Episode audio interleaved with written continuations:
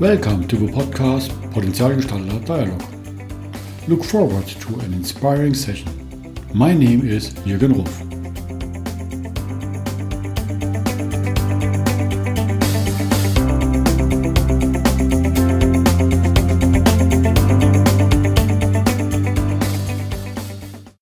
Welcome to today's podcast. Thank you. My guest today is special and she's coming from Canada. I'm so glad having you. Welcome, Erin Willett. Thanks, Jürgen. Let me a little bit introduce you. You are born in Quebec. You live now in Montreal. Where is our common connection? It was a One Better World initiative. Uh, seeing you introducing yourself to Ian Spears, who is already guest in my podcast. And I said, wow, this girl has such a power and such ideas and, and great things. I have to get her into my podcast. And glad we managed it. Thank you. I appreciate that. So looking on your starting of your career, you studied commerce marketing marketing and graphic design. And if I'm looking a little bit on your track or the history, sooner or later you started your own companies. Yep. Should I tell you about that? Sure. Is it something in your nature that you say, no, I like to be independent, shaping the ways, shaping your style and future how you need it? Oh, yeah. Yeah. I don't do well with authority, first of all. And I couldn't really find very, very early on in my career, I couldn't really find a an example eh, of a job or a leader or you know i couldn't really find an example of a someone or some role that represented me and that looked like me. I felt very out of the box in the marketing world in the graphic design world. I always felt like i fell between artist and business person and i felt uh, quite honestly a little a little beaten down by it for a couple of years while i was studying in marketing. I thought there's never really going to be a place for me and i'm going to be depressed the entirety of my career and i'm going to have to climb this corporate ladder and you know have some junior associate something or other job which just was not for me uh, but eventually i don't know I, I, call it a wake-up call or something i had a, a day where there was an epiphany uh, very shortly after i graduated from graphic design where i had a nickname at the time that a friend had given to me uh, and i won't tell you the whole thing about the nickname because it can be long but essentially the nickname represented me being too emotional and too soft for business. And he was kind of teasing me. And so he gave me a nickname. It was Eebs, E E B S we'll save the story for another time. But, anyways, I was walking down the street a cold winter day, four months into the first job that I got out of my studies. And I was just depressed, creatively depleted. I felt like my work meant nothing. I felt understood, uh, misunderstood and stifled, trapped. And I looked up into the sky for an answer. Honestly, I was just like, oh my God, what do I do? And I saw the nickname Eebs in the clouds. I swear to you, this was uh, a vision. And I just knew at that point that what I needed to do was to pursue that role, that name, pursue that identity, that part of me, the part that was too soft for business, who was misunderstood and artistic and um, and so that was the day that i decided to freelance in creative direction and graphic design and then very quickly my role kind of just evolved my you know because i was working with a lot of startups who needed me to do a lot of different things i always from the very beginning had a longing not just for independence and for space to be myself. But I also had a longing to do good in the world with my work, to have a positive impact. I really, I mean, I studied marketing not to sell people things. I studied marketing to express myself and to help other people express themselves. And the the more work I do, you know, the deeper I get into my career, the more I see how little room we give people to express themselves, how much we are taught to communicate in a box that makes sense for our bosses or our parents or our life partners or you know society. And i'm on a mission. I can trace it all the way back to when i was 10 years old. I'm on a mission to create room for individuality. Great i think you mentioned two pieces that is emotion and thinking outside the box. If i look on the studies worldwide what are two of the key leadership skills and which is worldwide in all cultures? It's everything under the top 10 is emotional intelligence and thinking out of a box. For me they're they're they are they're not mutually exclusive. If we want to think outside the box we need to connect with our feelings. Yeah. You know the box is analytical. The box is thought process patterns the box is what we were taught logical stuff. Outside of the box is what we feel. And the crazy thing, if you look on brain science, logical part is on the left brain, and that emotion creativity is in the right brain area. And uh, if you dance on the brain from kids, then that's great balanced. People coming to school, it's going to the left brain because we're taught only to think logical. Right. And it's now a hard way back to teach the people to use more the right brain, to have more the wise, the sage, and the relaxed part and the fun part to go in the flow and be creative and more happy because the happiness is driving if you are emotional happy and, and have that freedom. Oh, yeah. I mean, being a conscious leader is uh, for me about returning to our core and uh, removing as many layers of learning as we can, as many layers uh, of learning about, you know, things that we learned about ourselves, which I'm saying very much in air quotes because we are told things about ourselves, which we take forward into our adulthood, which are not necessarily true about who we are. I really want to help people to return to the core, you know, to that emotional, free spirited, creative, hopeful, exploratory, curious child, you know, the, the version of us that looks at the world with wonder rather than with doom, rather than with a lens that tells us that we know exactly how things are going to go because we don't. We really don't. So I think we'll return to a, you know, if we return to a place of childlike exploration through emotional engagement, we will have more trust in the uncertainty of life and the uncertainty of our work and um, the uncertainty of where all of us as a species and where the planet will go, you know? Is that then your program, the Change Leader Collection, is a result of your ideas and thoughts where you open that possibilities to your customers that they can have that wide set of experiences? So the Change Leader Collection, this is, it took, it honestly, so I've been a freelancer for the last 10 years. I've played a lot of different roles. As I said, I started in creative direction. I did graphic design. I did marketing strategy, brand strategy. Uh, I did brand coaching, culture strategy, and more recently, leadership development. And the Change Leader Collection feels like the most honest interpretation and collection of what I have learned and what I know to be true in my bones and in my gut about how we will face change as leaders and about the role of each of us as leaders in moving towards a future that is more thriving for ourselves and the people around us. And the collection so the collection includes a short book, a toolkit of self directed exercises, as well as a leadership program that people can go through over 12 weeks. And I mean, to, to be very honest, it was kind of born out of, yes, a lot of want for me to put down what I know to be true, but also a little bit of frustration around the traditional consulting model of how people believe culture strategy and change strategy will happen. I have attempted over the last six years to quote unquote be a consultant in culture building and in change strategy. And I believe in my methods and I believe in my approach. And I know I have the experience and the expertise to get people there. But what I feel from from the people who want to hire me over and over is that they're not actually ready to go as deep as they need to go if they want to create a business that's ready to face change. So it's frustrating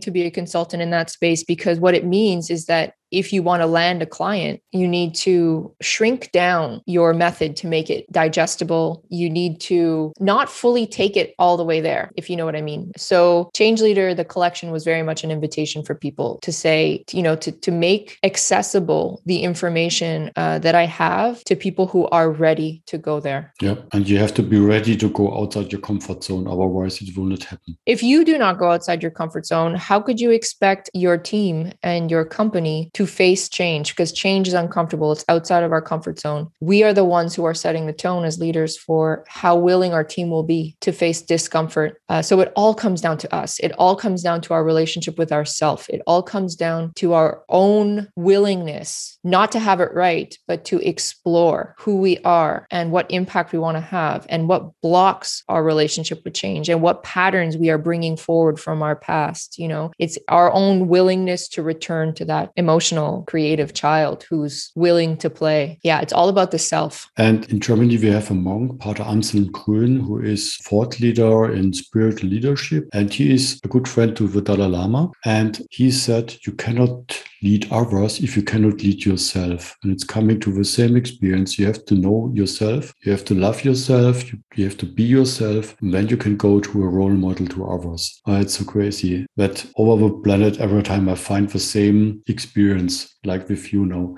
the customers coming to your training, do you see an change from the day they arrive, the day they leave, or are there some who leave in the middle because they escape? because that happens sometimes in such trainings as they're getting confronted with their own emotions. I mean, lucky, uh, luckily for them and for me, I'm very comfortable with the emotional experience that they are going through, and I, I think I do a pretty good job of warning people at the beginning of the fact that the more uncomfortable it becomes and the more emotional it becomes, it becomes the the better they are doing.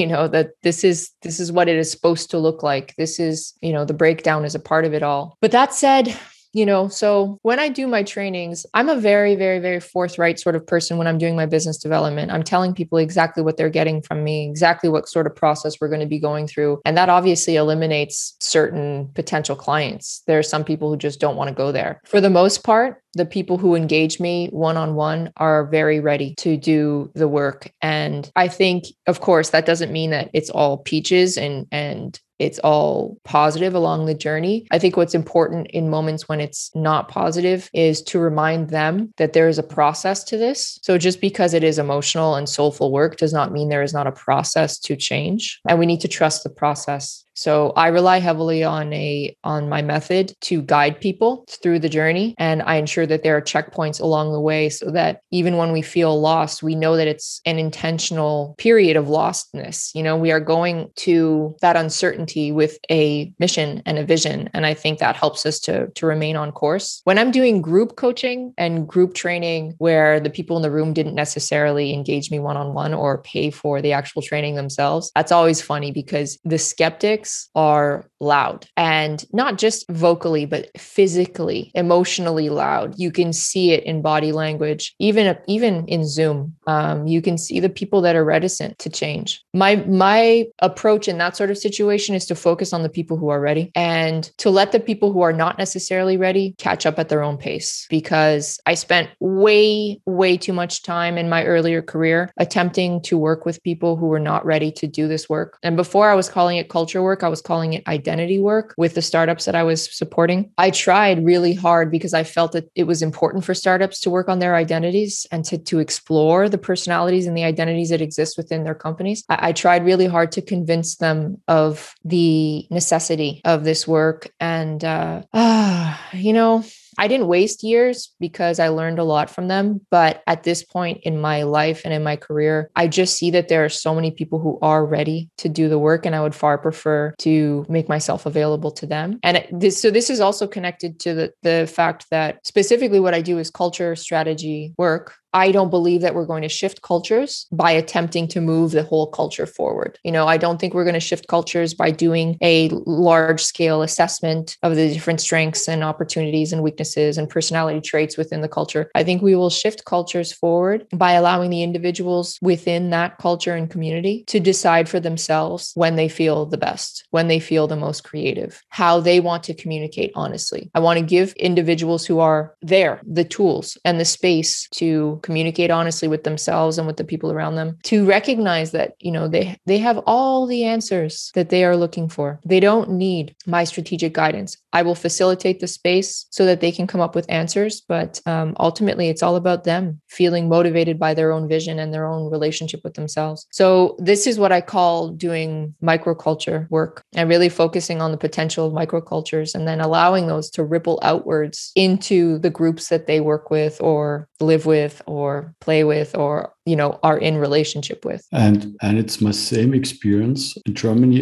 but as well in india if you're using the people's knowledge and experience their solutions are so powerful and they studying the change because it's coming from themselves so you don't need to think about the big change management initiatives coming from the top down because that mostly don't work but if you have yeah. that momentum from inside that is an explosion and eruption i see the you oh. see it in the eyes of the people, what was Oh, coming yeah. on power. And you have to sometimes to slow down because they are doing too much that they can consume. And yeah, I see that. I love that. I love that so much. I, I want to, you know, there's a misconception around change that we need to, that it's going to happen in really big. It's no project where you say milestone A and B and step A and Exactly. C, and then it's working. No, there is no checklist. No, it's not a checklist. It's not a, you know, it's not a big strategic plan. It's going to happen in very, very small micro moments, human interactions, you know, mini, like minute long conversations between people. That's what's going to spark the momentum around change to give people the opportunity to just communicate honestly. And I couldn't agree more that the solutions that people have themselves are the most powerful. You know, it's almost like, um, you know, we were talking earlier about needing to unlearn, you know, patterns and all of these traits and all this stuff. But one of the things that we need to unlearn is the fact that we don't have the answers and that there is an authority that does. And I think that that's something that's ingrained early, early on in the educational system that tells us you need to sit and learn what the right answer is because there's someone else before you that decided what that answer is. And then we move into hierarchical business models after our education that tells us, that tell us that there's someone, quote unquote, at the top that has the answer and has the direction because they somehow have done something to prove that they have the right answer. That thought process of looking elsewhere for the answer is something that we really need to unpack. And that's like, that's when you're talking about people's eyes lighting up in session. I think that that's when they light up. It's like, oh, I have the answer. I have an opinion. I have a belief system. I have an, a desire. I have an urge. I have a longing. I have, I have something. I am something. I, you know, really back to that relationship with self, the way that you put it, know self, be self, love self. And I think you were t- speaking specifically about what it means to lead yourself, know self, be self, love self. I couldn't agree more that it's this like leading yourself is this compassionate, soft handed, loving, patient,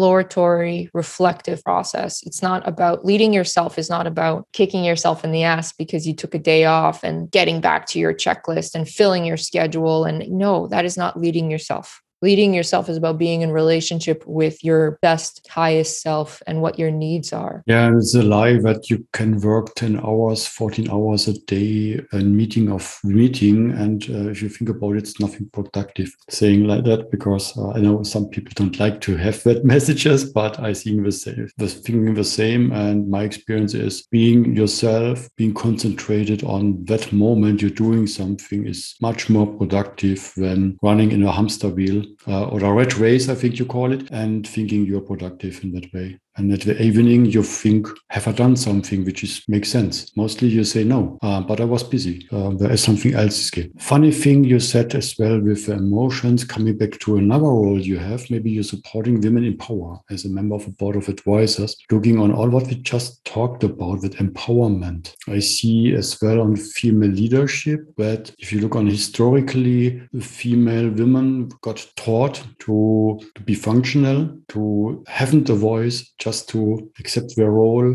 and serve. I think that is a challenge which still been a bias we have or the women have inside, which gets now to, to open the fence, to get out of the chain to what we just said and think about there is more. I have an opinion. There is a life with different opinions, and that female emotion is a, a gift which we need to have more balanced teams, which are then more successful. Well, diverse perspectives is what we need to have a balanced team that are more successful. And when I, my work with uh, women in power, so specifically, I started a culture building workshop series for women three years ago. And what I learned in that culture building workshop series, so I, it was called Culture Building for Female Leaders. And I hosted this thing with two other facilitators. We created this day where we were going to talk about culture building strategy and understand our own role as leaders, as, as women who are in positions of leadership in shaping culture and moving it forward. There were a couple of things that came out of that workshop series that, that greatly inspired my next steps. But one of them was that uh, we hosted a session in New York, and that entire day was filled with a lot of frustration and a lot of tension um, because the women who participated said, We don't need any other ideas for how to build culture.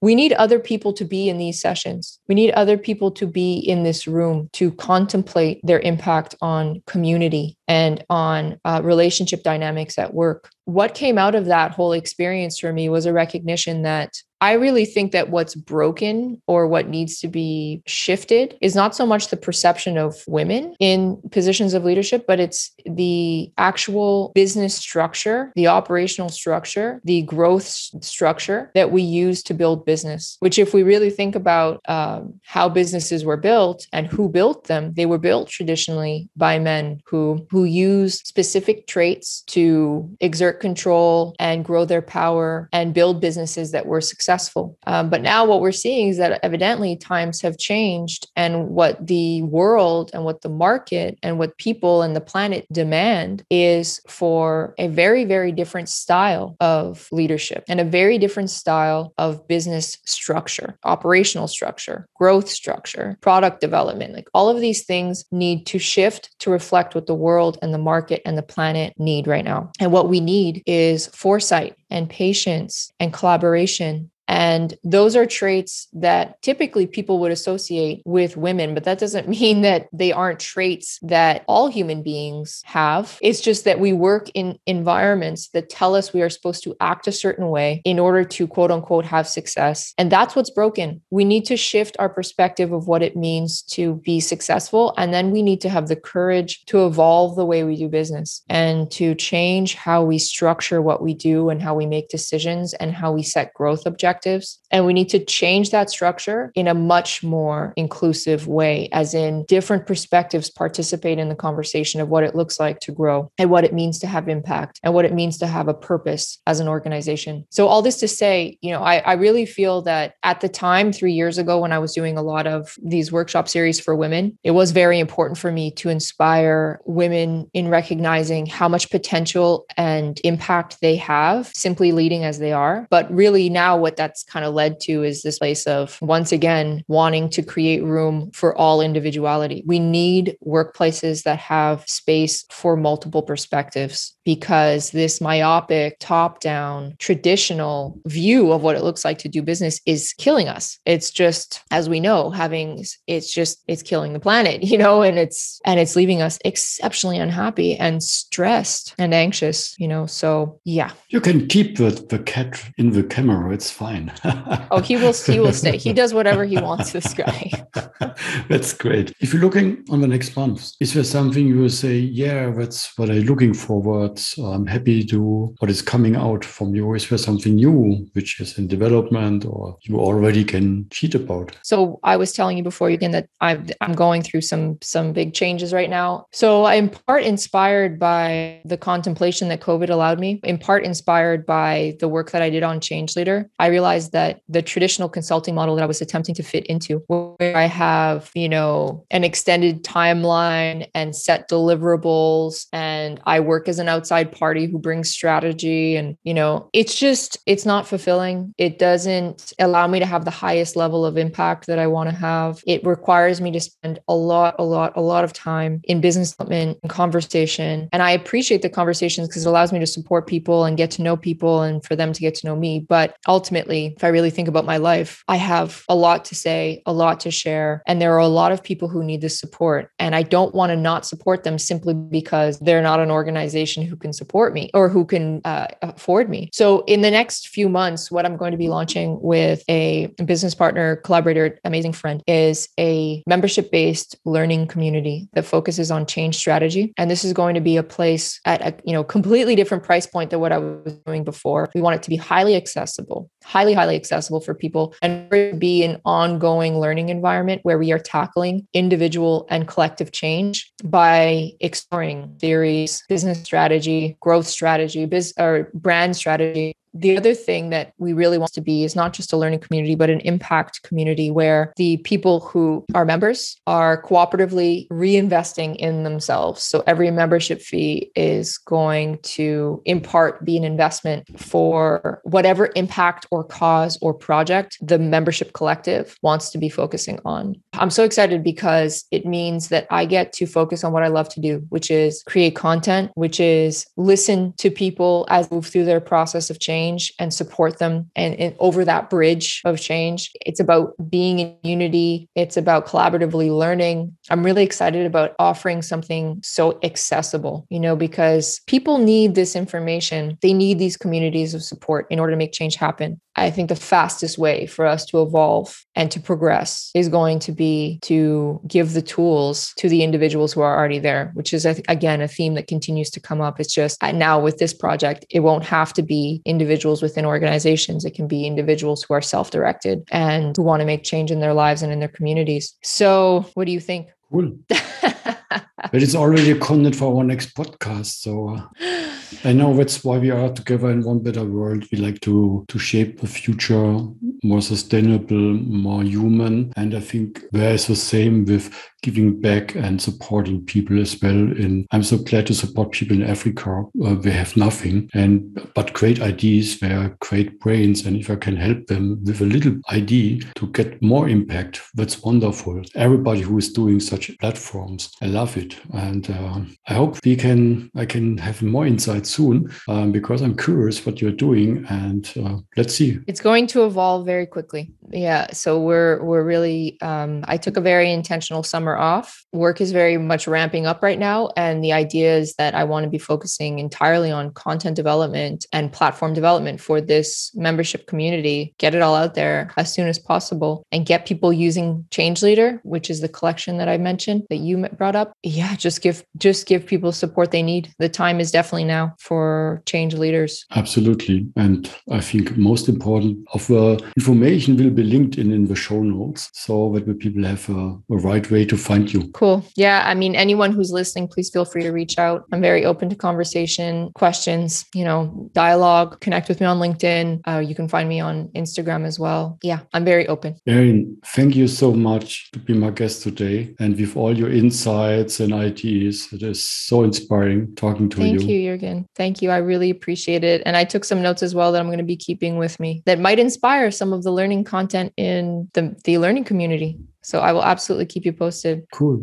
Thank you so much. Take care. Bye. Thanks, Jürgen. Bye bye.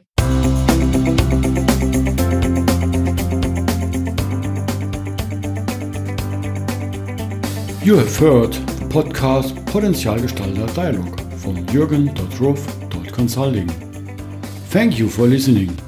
Have a wonderful day.